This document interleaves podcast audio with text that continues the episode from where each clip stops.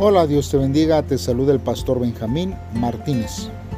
Este día, hermanos, vamos a estar meditando en la palabra de Dios en Hechos capítulo 26, del versículo 1 al versículo 12. Como título de este devocional lleva La fe en la resurrección. Te invito a que pauses este audio y hagas una oración a Dios si es que aún no lo has hecho para que Él sea el que hable a tu vida a través de este devocional. Si ya lo has hecho así, entonces acompáñame a escuchar la palabra de Dios que Él tiene para nuestra vida. La palabra de Dios dice así. Agripa le dijo a Pablo, Ahora puedes hablar para defenderte. Entonces Pablo tomó la palabra y empezó así su defensa. Rey Agripa, me siento afortunado de poder presentar hoy mi defensa ante usted contra todas las acusaciones que los judíos han hecho.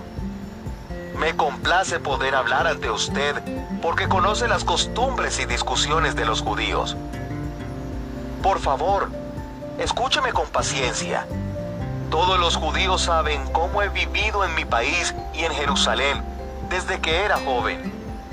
Me conocen desde hace mucho tiempo y pueden testificar si quieren que yo era un buen fariseo. Los fariseos son el grupo más estricto de nuestra religión. Ahora estoy en un juicio porque espero la promesa que Dios les hizo a nuestros antepasados. Es la promesa que hoy todo nuestro pueblo, descendiente de las doce tribus, espera recibir adorando a Dios de día y de noche. Y por esa esperanza, oh rey, me acusan los judíos. ¿Por qué creen ustedes que es imposible para Dios resucitar a los muertos? Yo también creía que tenía que hacer todo lo que pudiera en contra del nombre de Jesús de Nazaret. Eso fue lo que hice en Jerusalén, en donde con autorización de los jefes de los sacerdotes, mandé meter en la cárcel a muchos creyentes. Cuando los mataban, yo estaba de acuerdo, y en todas las sinagogas yo hacía todo lo posible para obligarlos a renegar de su fe. Mi furia contra ellos era tal que llegué hasta el extremo de viajar a otras ciudades para encontrarlos y hacerles daño. En una ocasión, los jefes de los sacerdotes me dieron autorización para ir a Damasco. Bien hermanos, meditemos en la palabra de Dios.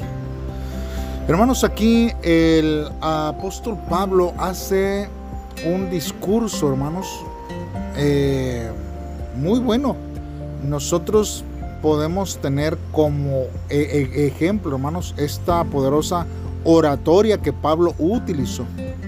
Él primero comenzó con un cumplido a, Agripa y contó su historia, incluyendo la, la resurrección de Cristo y la audiencia real, hermanos, quedó fascinada. Hermanos, pero dentro de todo esto, nosotros entendemos que la intención de Pablo era predicar el Evangelio con fervor. Pues él, hermanos, nos demuestra que cada vez que tenía oportunidad para hacerlo, lo hacía. Entonces él comparece ante Agripa, nuevamente anuncia las buenas nuevas de salvación con su testimonio de conversión y exponiendo algunos fundamentos teológicos. Por ejemplo, primero, aclara que como judío, fariseo, desde la médula hasta muy familiarizado con las ordenanzas judías, y le explica que es interrogado por su esperanza en la promesa que hizo Dios. Se trata de una promesa cuyo cumplimiento esperan los judíos que han de alcanzar. Y es por esta esperanza que es acusado. A continuación, pregunta. ¿Se juzga entre vosotros cosa increíble que Dios resucite a los muertos? Y exhorta a Agripa y a otras altas autoridades a creer en la resurrección. Hermanos, para tener fe es necesario creer en la resurrección de Jesús. La Biblia dice que sin fe es imposible agradar a, Dios.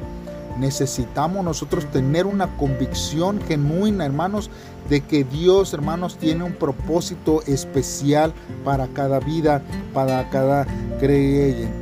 Por eso el apóstol Pablo recuerda los errores que tuvo en el pasado. Y hermanos, hasta hubo un momento en el que él tampoco creía en la resurrección de Jesús. Y él dice que cometió atrocidades contra el nombre del Señor Jesús. Y en su celo para mantener sus creencias religiosas fue duro. Y seguido de esto, describe vívidamente, hermanos, cómo había perseguido a los cristianos por su fe. Contando con el apoyo de los principales sacerdotes, al referirse a su oscuro pasado, aclara que él también hacía lo mismo que los judíos. Después de lograr la empatía de sus perseguidores y adversarios, les insta a cambiar, como Dios lo ha hecho también con él. Este, hermanos, es un claro ejemplo de cómo un conocimiento errado produce obras incorrectas. Por tanto, hermanos, necesitamos tener un conocimiento correcto respecto al Señor que es la resurrección y la vida, hermanos, y es el único que puede salvar y cambiar vidas. No hay ningún otro hombre que pueda transformar a las personas como nuestro Señor Jesucristo lo hace. Quiero contarte, hermanos, un testimonio de un pastor que comenzó a hacer cosas diferentes con el único propósito de alcanzar aquellos que no se acercan tan fácilmente a la iglesia.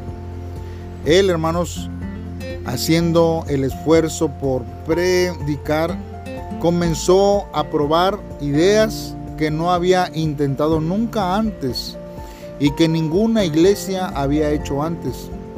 Por ejemplo, él comenzó a rentar un teatro entero aprovechando el descuento matutino. Y dice que así compró casi 300 asientos. Y ahí en ese teatro rindieron culto en una sala llena. Luego dice que rentó una discoteca.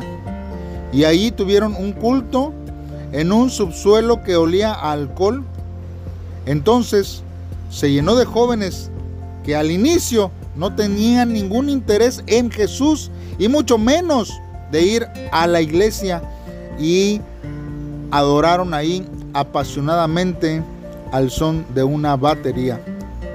A partir de allí, los jóvenes comenzaron a cambiar.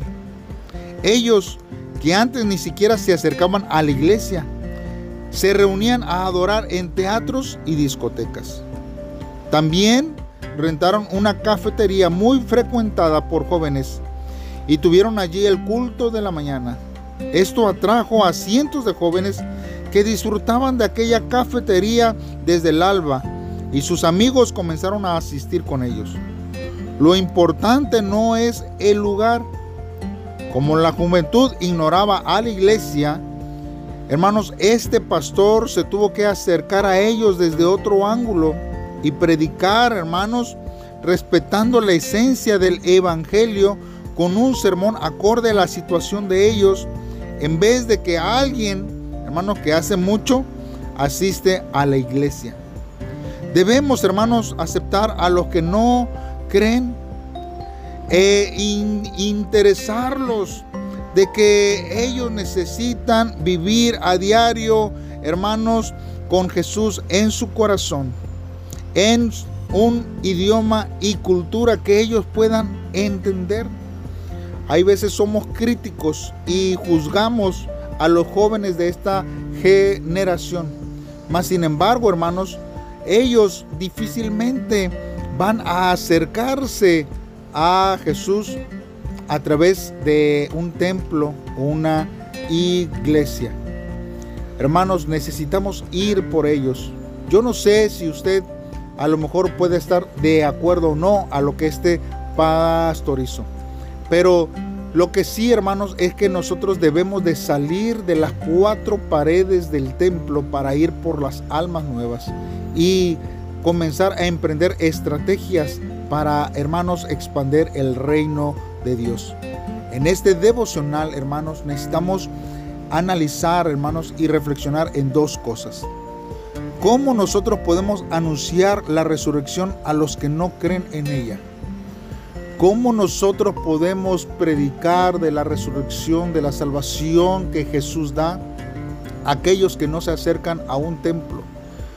Queremos, hermanos, que ellos lleguen al templo, que ellos vayan al, templo en lugar de nosotros ir por ellos y predicarles a ellos eh, de acuerdo a la situación en la cual ellos están viviendo. Y la segunda reflexión para este devocional es en qué hemos obrado mal a partir de un conocimiento errado que teníamos. Hay veces, hermanos, que nosotros hemos actuado, tomado decisiones erróneamente por pensar que así estaba bien, que lo que hacíamos era lo correcto. Mas sin embargo, hermanos, muchas veces actuamos eh, erróneamente pensando, hermanos, que así es como nosotros necesitamos actuar. Hermanos, pidámosle a Dios en oración que Él sea el que nos ayude, nos ilumine y que podamos nosotros vivir conforme a su palabra. Hagamos esta oración. Señor, Dios de la resurrección. Señor, quizás decíamos nosotros con conocerte con nuestra mente y confesar con la boca nuestra fe en, en ti. Sin embargo, hermanos, oh Dios, reconocemos en esta hora que quizás no he disfrutado como se debe, Señor, tu resurrección. Ayúdanos a renunciar a nuestra codicia que se preocupa por las cosas temporales en este mundo como si fueran eternas. Señor, tomamos en nuestro corazón la esperanza eterna de resucitar algún día como Jesús lo hizo y creer, Señor, en que tú tienes, oh Dios, la única esperanza para el mundo en este tiempo. Ayúdanos a vivirla correctamente, oh Dios. En el nombre de Cristo Jesús te lo pido. Amén. Bien, hermanos, gracias por escuchar este devocional. Compártelo con tus amigos y familiares y nos vemos mañana en un devocional más. Bendiciones.